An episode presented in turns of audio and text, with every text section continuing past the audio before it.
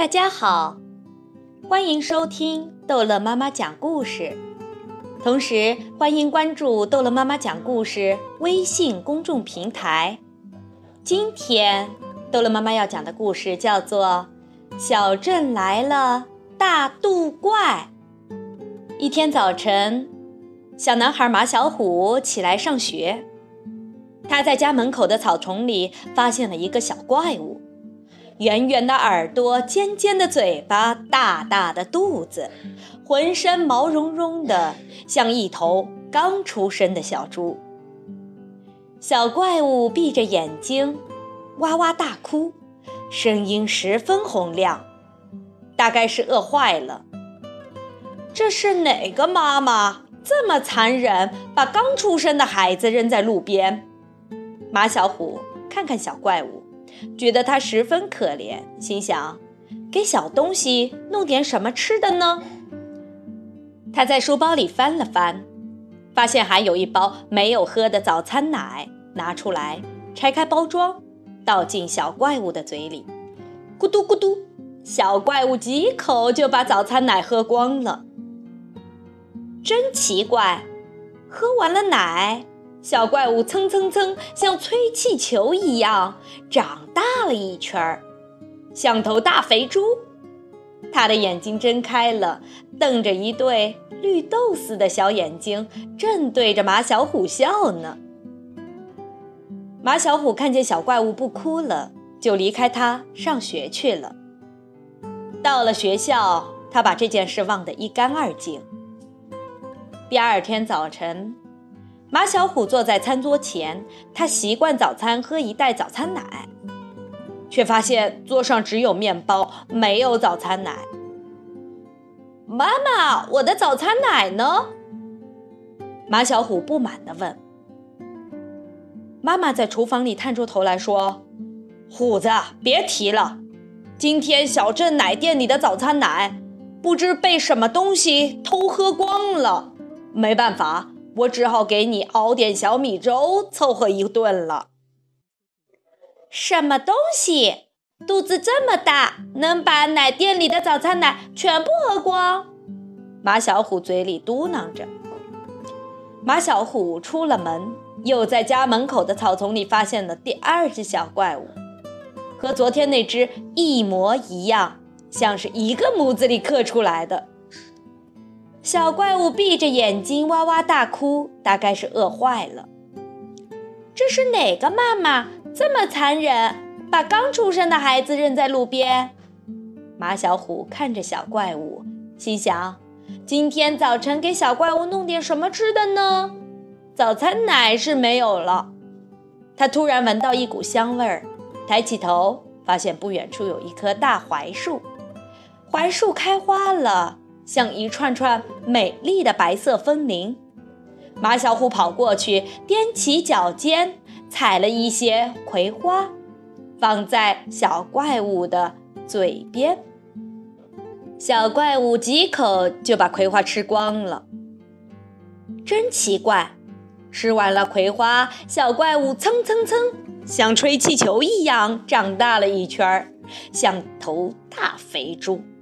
他的眼睛睁开了，瞪着一对绿豆似的小眼睛，正对着马小虎笑呢。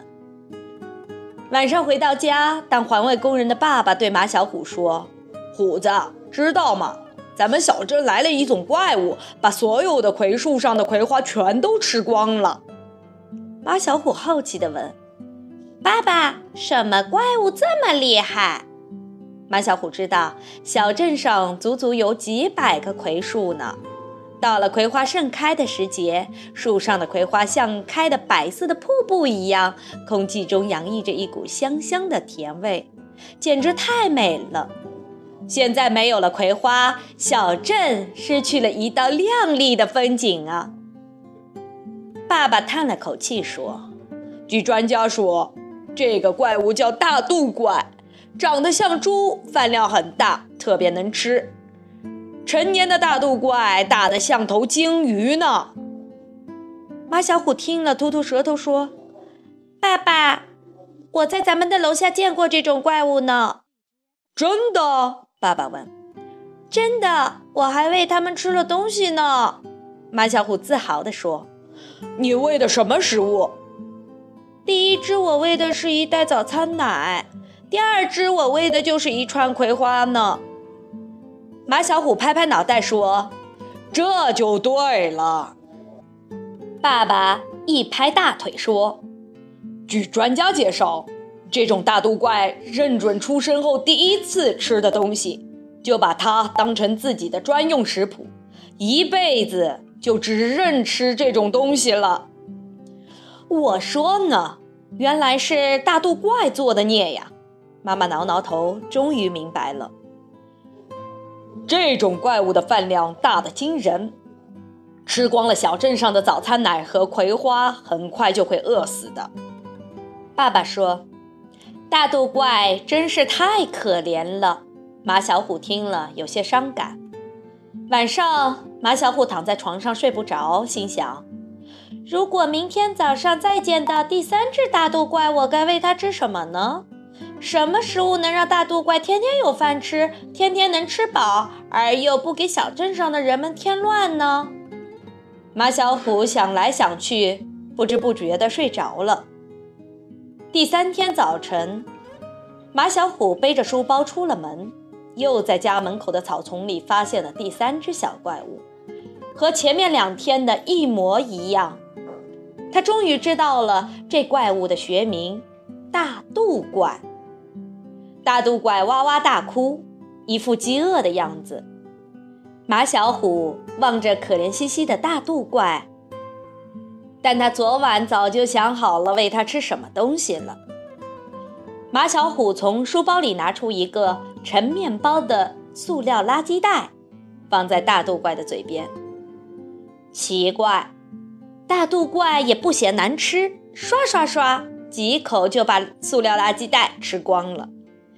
和前面两只一样，吃完了塑料垃圾袋，大肚怪蹭蹭蹭，像吹气球一样长大了一圈儿，像头大肥猪。他的眼睛睁开了，瞪着一对绿豆似的小眼睛，正对着马小虎笑呢。晚上回到家，爸爸兴兴冲冲地告诉马小虎。虎子，今天小镇上所有的垃圾房里的垃圾塑料袋全都被吃光了。用大肚怪对付这些白色污染，简直是一物降一物，一举两得啊！你真是太聪明了。马小虎说：“爸爸，我昨晚想了一夜，这种塑料垃圾袋，居民们每天都会扔在垃圾箱里不少呢。”给小镇的环境保护带来了不少麻烦。这回大肚怪不愁没吃的了，它吃的越多，对小镇的贡献就越大。好儿子，你太棒了，爸爸爱你。爸爸紧紧的把马小虎抱在怀里。好了，故事讲完了，孩子们，再见。